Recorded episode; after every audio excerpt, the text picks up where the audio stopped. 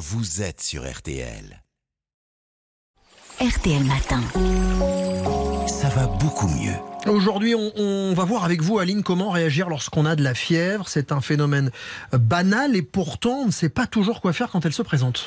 Déjà, il est important de connaître la cause de la fièvre. Elle peut par exemple survenir au cours d'une banale infection ORL ou d'une gastro, mais si elle se produit en dehors de ce contexte ou si elle dure plus de trois jours, il est conseillé de consulter pour savoir ce qui la provoque. Alors rappelons qu'on parle de fièvre quand on a une température qui atteint et dépasse 38 degrés, et la façon la plus fiable de la prendre, c'est d'utiliser un thermomètre électronique par voie rectale.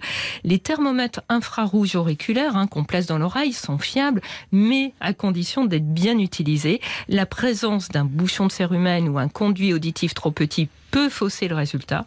Quant aux thermomètres frontaux sans contact, ils sont eux beaucoup moins précis. Oui. Alors, est-il vrai que c'est un mécanisme naturel, la fièvre, de, de défense de l'organisme?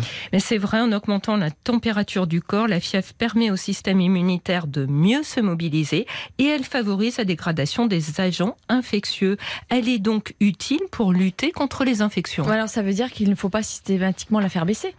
Exactement, Marina. Chez l'adulte, dans un contexte d'infection courante, si on supporte bien la fièvre hein, euh, et qu'elle n'est pas trop élevée, si on a moins de 39 degrés, il n'est pas nécessaire de la faire baisser systématiquement, m'a expliqué le professeur Dominique Deplanque, président de la Société française de pharmacologie et de thérapeutique. Alors, dans ce cas, la prise d'un médicament n'est utile que si la fièvre s'accompagne d'inconfort, Mhm. par exemple des maux de tête ou une augmentation du rythme cardiaque. En revanche, à attention, chez l'enfant de moins de deux ans, il faut toujours être prudent et traiter la fièvre car celui-ci est exposé à un risque de convulsion lié à la plus grande sensibilité de son cerveau à l'augmentation de la température. Et chez l'enfant de plus de deux ans, les médecins recommandent en général de prendre en charge la fièvre lorsqu'elle est supérieure à 38,5 ou mal supportée. Et quel médicament est à privilégier alors?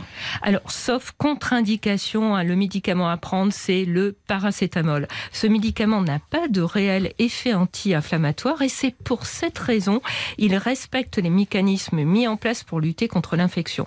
Il y a des doses à respecter. hein. Chez l'adulte, ne jamais dépasser 3 grammes par 24 heures. Et chez l'enfant, il faut bien vérifier que la dose est adaptée à son poids, maximum 60 mg par kilo et par jour.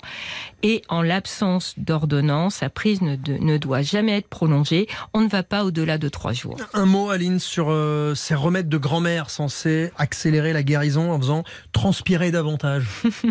Eh bien, Dominique, ce sont des légendes urbaines. Ajouter une dit. couette dans son lit, appliquer un cataplasme chaud, bouger pour transpirer Voilà. davantage, bah, tout cela ne marche pas. Ça peut même s'avérer dangereux dans certaines situations. En fait, ça part du constat hein, que la fièvre est un mécanisme de défense de l'organisme en cas d'infection, mais il n'a jamais été démontré qu'augmenter la fièvre accélérait la guérison. Au contraire, hein, en cas de fièvre, il vaut mieux se découvrir légèrement sans avoir froid et ne pas trop chauffer chez soi. Il faut aussi penser à boire davantage pour éviter de se déshydrater. Ça vaut pour tous, en particulier pour les tout petits. Voilà les bons conseils ce matin euh, d'Aline Il y a une fièvre de... qui est bien, c'est celle du samedi soir. Ah.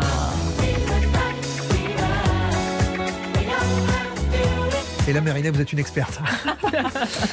Merci euh, beaucoup, Aline. On se retrouve lundi. À lundi.